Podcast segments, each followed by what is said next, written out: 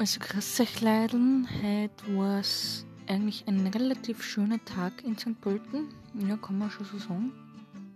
Wir haben sie alle lang ausgelaufen, der Niklas, ich und Alex, die Mama und der Papa und Oma und Opa sind dann um die Mittagszeit ähm, auch aufgetaucht. Wir, wir sind mit denen Mittagessen gewesen. Ähm, vorher waren die nur Wein verkosten. Und im, in Niederösterreich.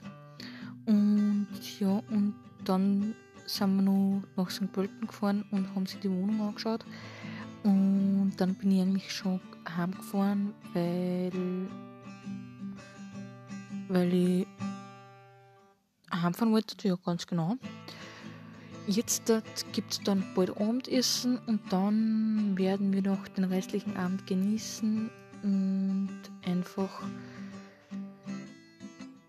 das Wochenende noch ein bisschen genießen, denn morgen ist ja wieder Arbeit. Also dann für dich, bis bald, habt einen schönen Abend.